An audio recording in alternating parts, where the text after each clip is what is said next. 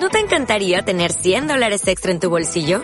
Haz que un experto bilingüe de TurboTax declare tus impuestos para el 31 de marzo y obtén 100 dólares de vuelta al instante.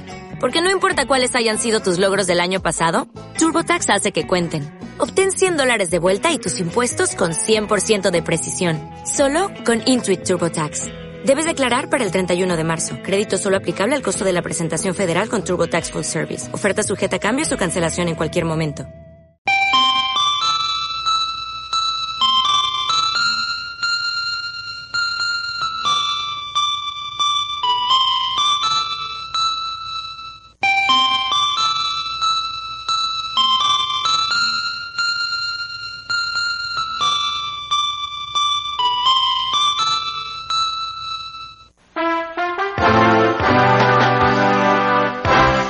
Radio cubana junto al pueblo, sonido para ver.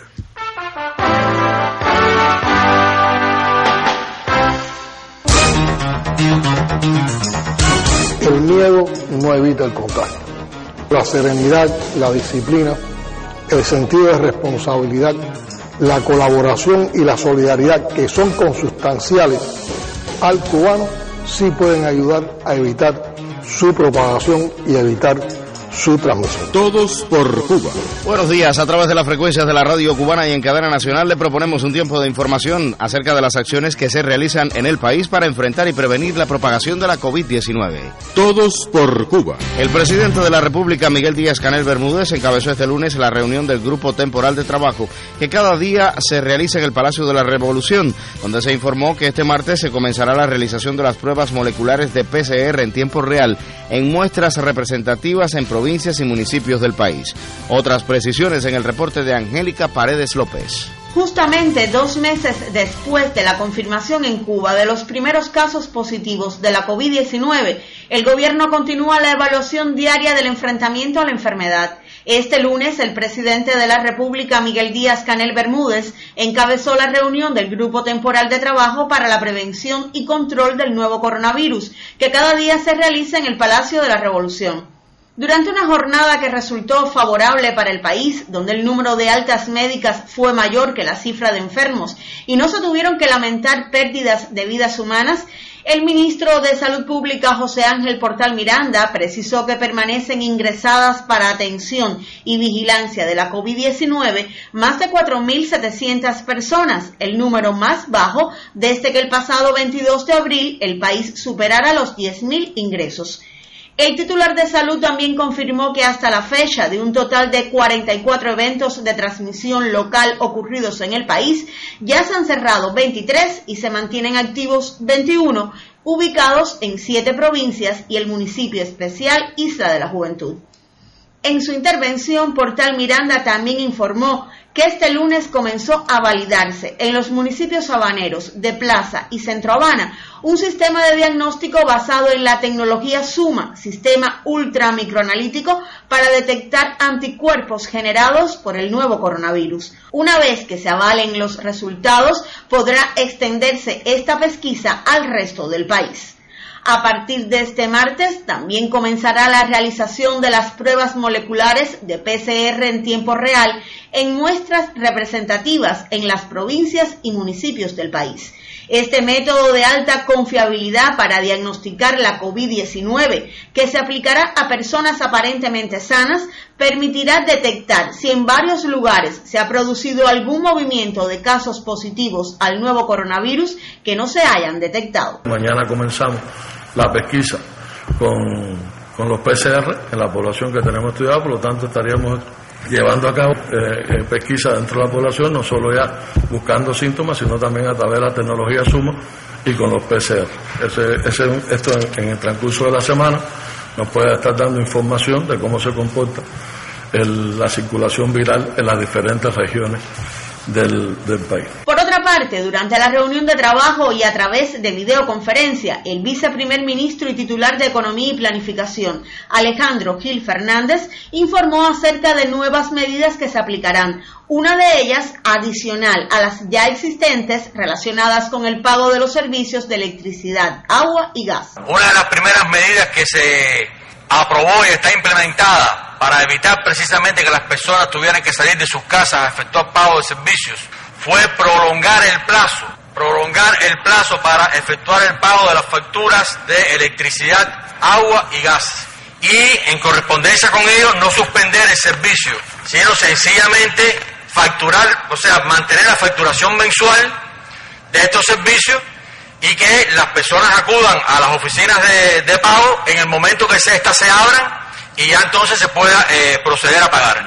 Y planteamos dos cuestiones que ratificamos en este momento. Una, que la obligación de pagar se mantiene y dos, que todos los que las personas que deseen hacer los pagos por la vía de transfer móvil, telebanca o los cajeros automáticos lo pueden realizar. Ahora se agrega una modalidad más para poder pagar a aquellas personas que lo, eh, que lo desean hacer. Y es el hecho de utilizar que cuando estamos, como estamos llevando la factura a domicilio, ese mismo cobrador que está yendo al domicilio a entregar el papelito de la factura, ya hay varios compañeros, varias, familias que han querido efectuarle el pago. Nosotros consideramos que en el escenario actual eso nos genera un riesgo adicional. Ya la persona, el cobrador, está asistiendo al domicilio a entregar su, su factura, hacer la lectura, se hace la lectura y después se entrega el papelito con la factura y en aquellos casos que la población esté dispuesta y considere y tenga los recursos y pague el, el servicio porque se le cobre. O sea que mantenemos la prolongación de los plazos, no estamos indicando que sea obligatorio pagarle al cobrador, pero como estamos facturando y hay personas que desean ejecutar el pago, que lo puedan hacer al cobrador de la electricidad, el gas y el agua cuando se le lleve al domicilio la factura. Se mantiene cerradas las oficinas de cobro, se mantiene la disposición de que todo el que pague por transfer móvil, telebanca o la, el cajero automático lo puede hacer y la obligación se acumula se mantiene la facturación mensual y la obligación se acumula. O sea que en el momento en que las oficinas abran, las personas que no han efectuado el pago por ninguna, ninguna de estas vías,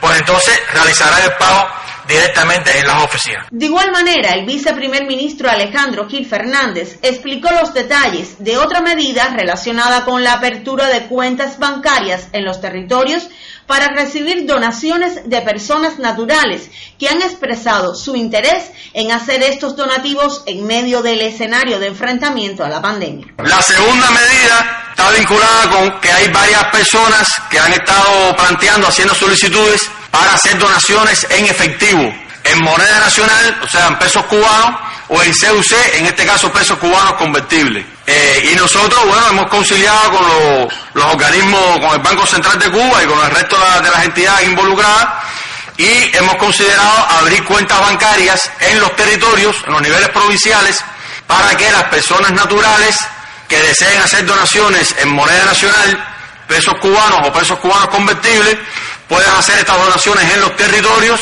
y esos recursos se van a utilizar por las instancias territoriales para el desarrollo el fomento de la producción de alimentos. Durante la reunión del Grupo Temporal de Trabajo para la Prevención y Control de la COVID-19, las máximas autoridades del Consejo de Defensa de La Habana, la provincia con el mayor número de casos confirmados en el país, informaron acerca de la situación epidemiológica en la capital, que en las últimas horas ha reforzado en varios municipios las medidas de aislamiento social.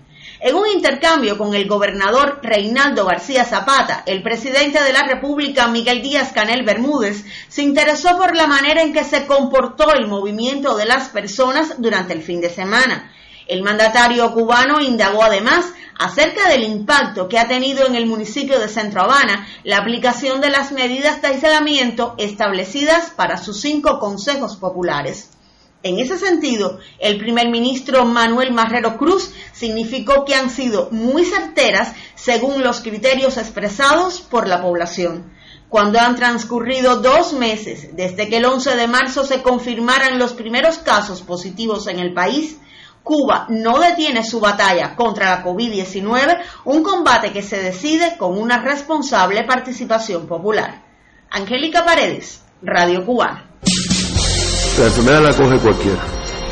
El más sanito del mundo, sin ninguna, sin ninguna enfermedad asociada, joven, ese la coge cualquiera. Y yo digo esto para que no digan, ah, que coño, yo soy joven, yo no padezco de nada, sino que eso, la enfermedad la coge cualquiera.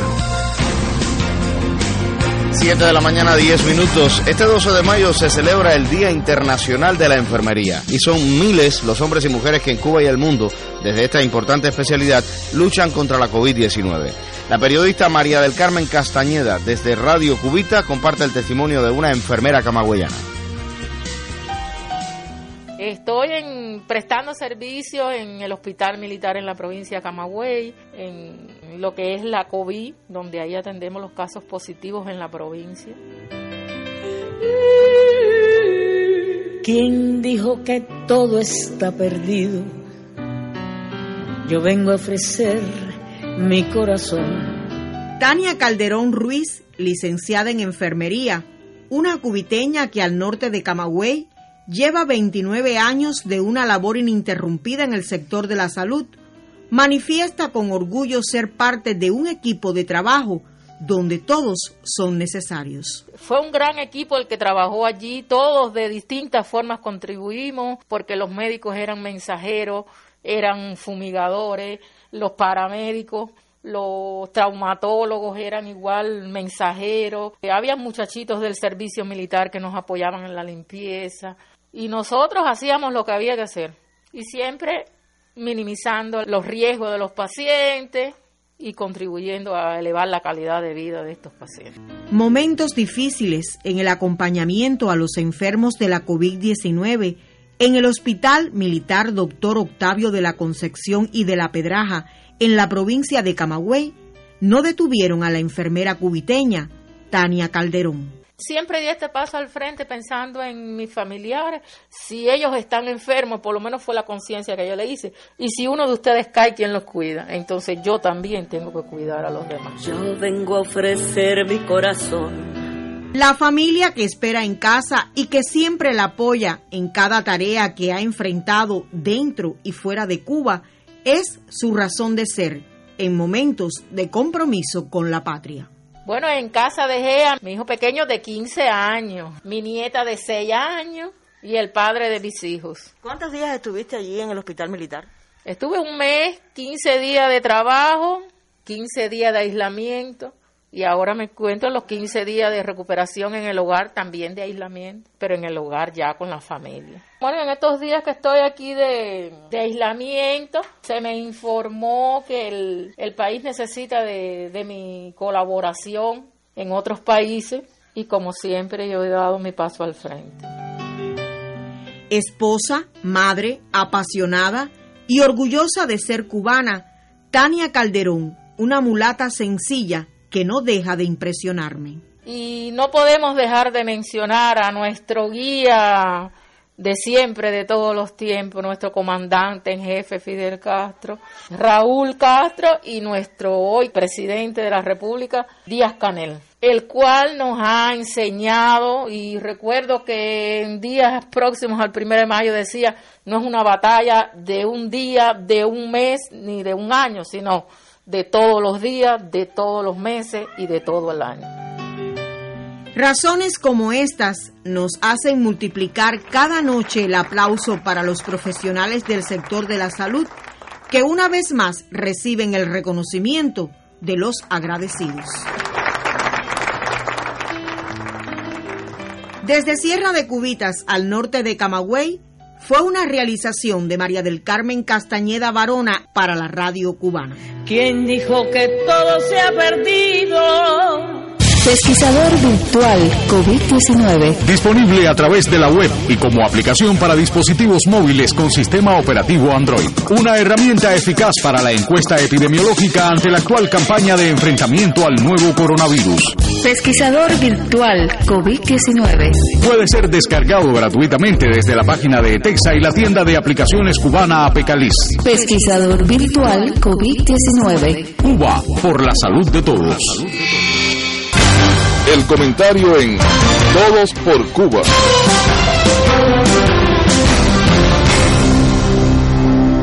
Todavía mis retinas guardan la imagen de sheriff engreído del secretario de Estado de Estados Unidos, Mike Pompeo, celebrando la salida de los profesionales de la salud de Cuba de Bolivia.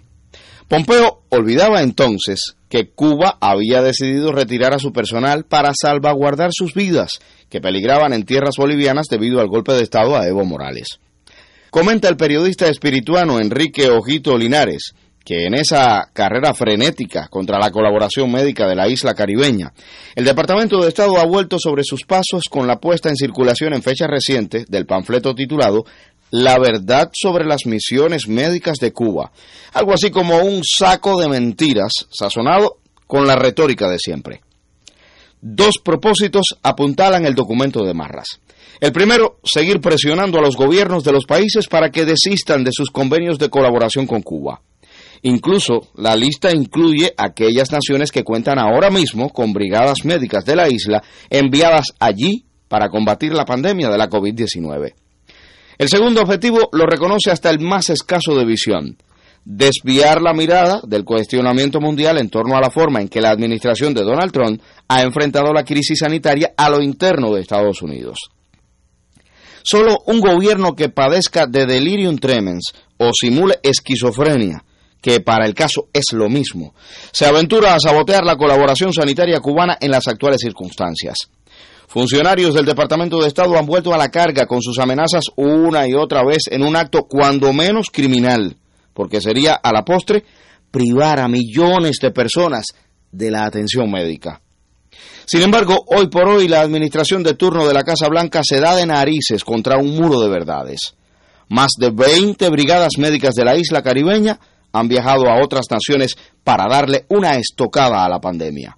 Visto así, al planeta le asisten lamentables paradojas en este minuto.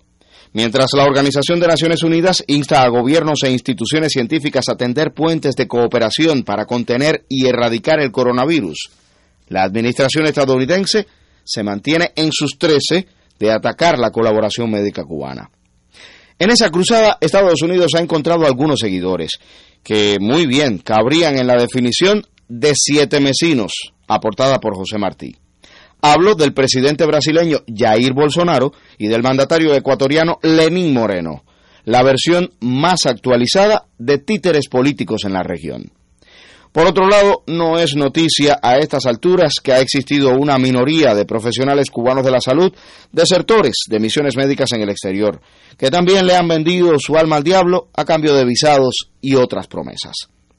Para desacreditar a Cuba, la Casa Blanca ha tildado a los colaboradores cubanos de espías, activistas políticos electorales y hasta de esclavos al servicio del gobierno cubano. Es la retórica contra una nación que iza la bandera de la solidaridad por vocación humanista, a despecho de sheriff engreídos al estilo de Mike Pompeo, discípulo aventajado del presidente que dirige a su país como si fuera una empresa. Donald Trump. Fue un comentario de Enrique Ojito Linares en Todos por Cuba. Decenas de miles de médicos cubanos han prestado servicio internacionalista en los lugares más apartados e inhóspitos. Un día dije que nosotros no podíamos ni enviaríamos nunca o nunca realizaríamos ataques preventivos y sorpresivos contra ningún oscuro rincón del mundo. Pero que en cambio nuestro país era capaz de enviar los médicos que se necesiten a los más oscuros rincones del mundo.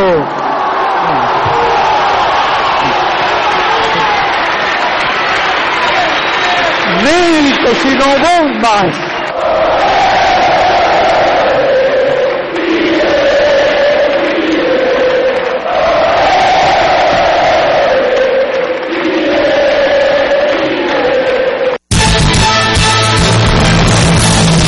periodista Milady Causilla desde Radio Surco en Ciudad de Ávila dialogó con la madre de uno de los infantes enfermos del nuevo coronavirus. A las 7 de la mañana, 19 minutos, compartimos la historia.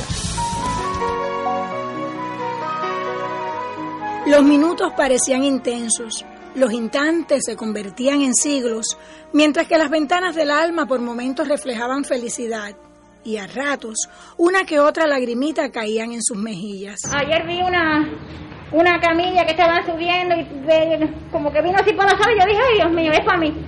Pero no, me entraron unos temblores en los pies que tuve que sentarme. La palabra negativo daba vuelta en su mente. Era lo único que deseaba escuchar Yusneidi Sánchez González, mamá del bebé de ocho meses de edad positivo a la COVID-19, Olver Venega Sánchez de la comunidad de Ranchuelo en Chamba, Ciego de Ávila. Al fin la noticia esperada, negativo. Vocablo que afirmaba un final feliz para el pequeño que durante 27 días desafió la muerte y se burló de ella. La pediatra Marbeli Ramírez Rabí no es madre, pero se siente orgullosa de la vida salvada. Eres un paciente en medio de una epidemia que a nivel mundial estamos hablando de pandemia, sobre todo un lactante, siendo los pediatras tan sensibles como se nos caracteriza. Imagínese que se vaya un paciente que era positivo hasta hace unos días con una PCR positiva a COVID-19 que en estos momentos nos den la noticia de que nuestro trabajo tuvo resultado, imagínense la alegría que representa para todo el personal médico en esta sala. Con el corazón en la mano, la joven madre envía un mensaje para el cuidado de los niños. Que lo cuiden, que no dejen que se lo toquen, por favor, que yo no sé cómo mi bebé se enfermó, ¿no? que nadie se los bese, por favor, mucha higiene mucha, lávenle mucho las manitos a los bebés, los que se meten la manito en la boca, por favor, para que no pasen lo mismo que yo. Como alas de un colibrí llegan a la vida. Enjugan nuestras lágrimas y con su llanto nos colman de alegría, porque al convertirnos en madre ellos se convierten en la luz de nuestros días. Es una realización de Miguel Ángel Linares Castellano y Miladis Causilla Cutiño para el sistema de la radio cubana. Hay que trabajar mucho porque sabemos que tenemos el pueblo en casa y que los consumos son mayores y hay que trabajar con el objetivo de sembrar eh, fruto, hay que sembrar viandas de ciclo corto porque eh, la pandemia nos está golpeando y hay que prepararse hasta que se elimine la pandemia. Este campesino del municipio holguinero de Urbano Noris tiene claro que su aporte al país en estos tiempos es vital. Al cierre de Todos por Cuba, compartimos parte de su quehacer cotidiano. La radio cubana, señal de victoria, sonido para ver.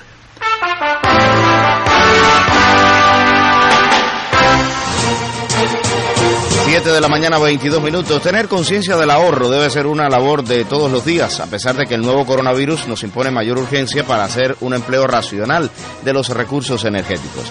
La periodista Karina Brooks, desde Radio Baraguá, en el municipio santiaguero de Palmasoriano, nos dice lo que allí se hace.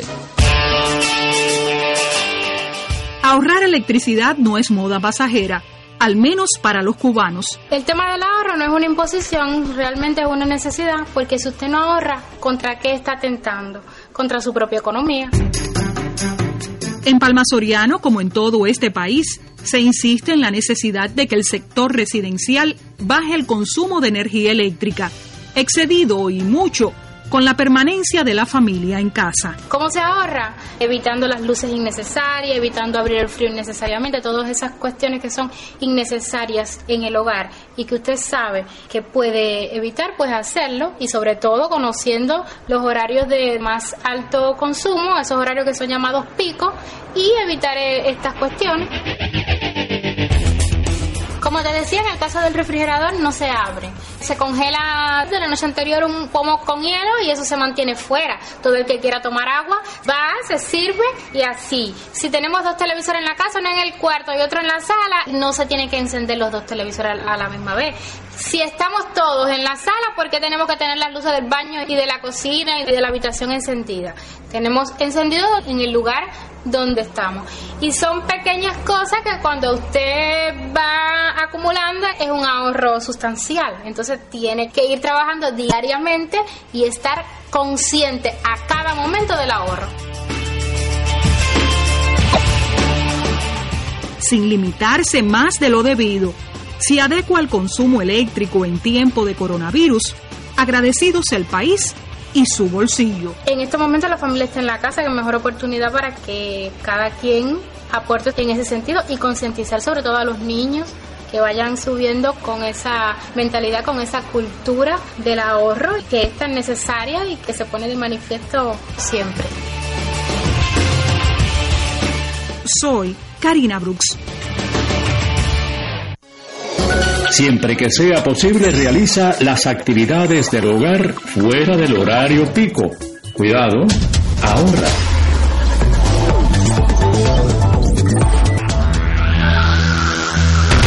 Como adelantábamos para el cierre de Todos por Cuba, compartimos parte del quehacer de un campesino holguinero del municipio de Urbano Noris, que en tiempos de COVID-19 sabe bien lo que tiene que hacer.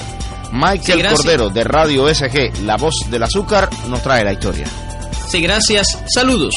La producción de alimentos es una de las principales ocupaciones y preocupaciones de los cubanos y las cubanas. Los campesinos de Urbano Noris comprendieron pronto el contexto y se han volcado a la tierra con el doble de las energías, a pesar de que la sequía está dejando deprimidos a los pozos de agua para el riego. Alexis Arias Gobea, usufructuario de 53 años, y Rubicel Leiva Peña, de 50 años, ambos pertenecientes a la Cooperativa de Créditos y Servicios Fran País al sureste de la ciudad de San Germán, están ofreciendo un gran ejemplo de dedicación al trabajo en la tierra, al tiempo que saben los efectos de la COVID-19. Hay veces que son las 12, la 1 de la madrugada y estamos regando el agua para poder eh, Eso no es una historia vieja, eso pues, me dijeron hace dos días, usted estaba de madrugada regando. Regando. Cuando fui a sembrar el maíz, ahí ve los resultados. Tuve cuatro días con cuatro noches. De vez en cuando echaba un sueñito porque lo ponía el sistema de riego, pero me acostaba en la cabeza del campo. Por si había algún desperfecto o, o algo mal, estar ahí. Pero fueron cuatro días duros. Y ya se ven los resultados. Hay que sudar bastante. No, como ve que estoy ahora aquí. Bueno, en estos momentos estoy sembrando otro, otra parcelita de, de maíz. Siembro 10, 15 carreras. De aquí a una semana 10, 15 carreras más para tenerlo escalonado. Y si la, con la situación que tenemos de estas enfermedades y la situación económica que vive el país y el mundo, hacer lo que me corresponde, el pedacito que me toca, producir alimentos para aquellos que lo necesiten. Y para adelante, compadre. Tengo 6 hectáreas, yuca, cebolla, tomate, maíz, ajichay, berenjena. Y entonces tengo intercalado entre esos cultivos, yo intercalo el maíz. Rubicel, ¿qué cantidad de tierras tiene, qué cantidad de áreas tiene sembradas y de qué la tiene sembrada? Bueno, tengo 0,7 de ají pimiento. Estamos preparados para sembrar yuca.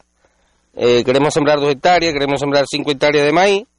Y ya entregamos 50 quintales de yuca de este año. Eh, es la comida del pueblo. Y vamos a seguir trabajando para que el pueblo siga adelante.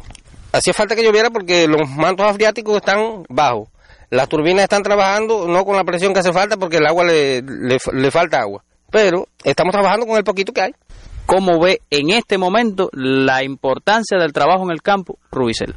Hay que trabajar mucho porque sabemos que tenemos el pueblo en casa y que los consumos son mayores y hay que trabajar con el objetivo de sembrar el fruto, hay que sembrar viandas de ciclo corto porque eh, la pandemia nos está golpeando y hay que prepararse hasta que se elimine la pandemia. Alexis Arias y Rubicel Leiva, campesinos del municipio urbano Noris en el centro oriente de la provincia Holguín, comprenden lo bueno que tiene la tierra bien atendida y a cuántos puede beneficiar en estos tiempos de pandemia nuestra agricultura para el pueblo. Michael Cordero especial para la radio cubana. Este pueblo ha enfrentado difíciles batallas en lo económico, en otras enfermedades y epidemias, y siempre hemos ganado como lo haremos en esta ocasión. Y como nos enseñó Fidel, patria o muerte, venceremos. Y como nos condujo el Che hasta la victoria siempre. Y como lo ha demostrado Raúl, que sí se pudo, sí se puede y siempre se podrá.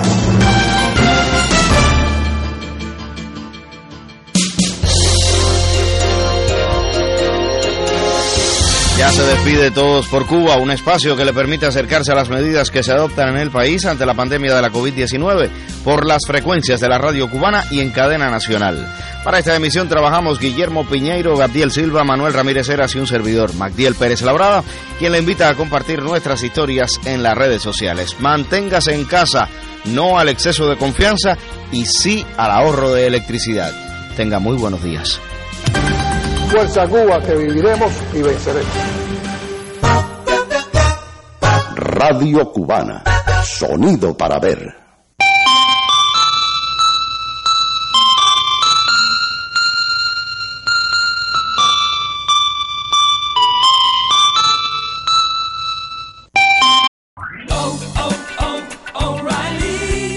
¿Necesitas ayuda? En O'Reilly Auto Parts te ayudamos. ¿Necesitas algún consejo? Te aconsejamos. Nuestros profesionales en autopartes están siempre disponibles para ayudarte a encontrar lo que necesites. Excelente servicio al cliente es solo una de las ventajas que ofrece O'Reilly Auto Parts. Los profesionales en autopartes. Oh, oh, oh.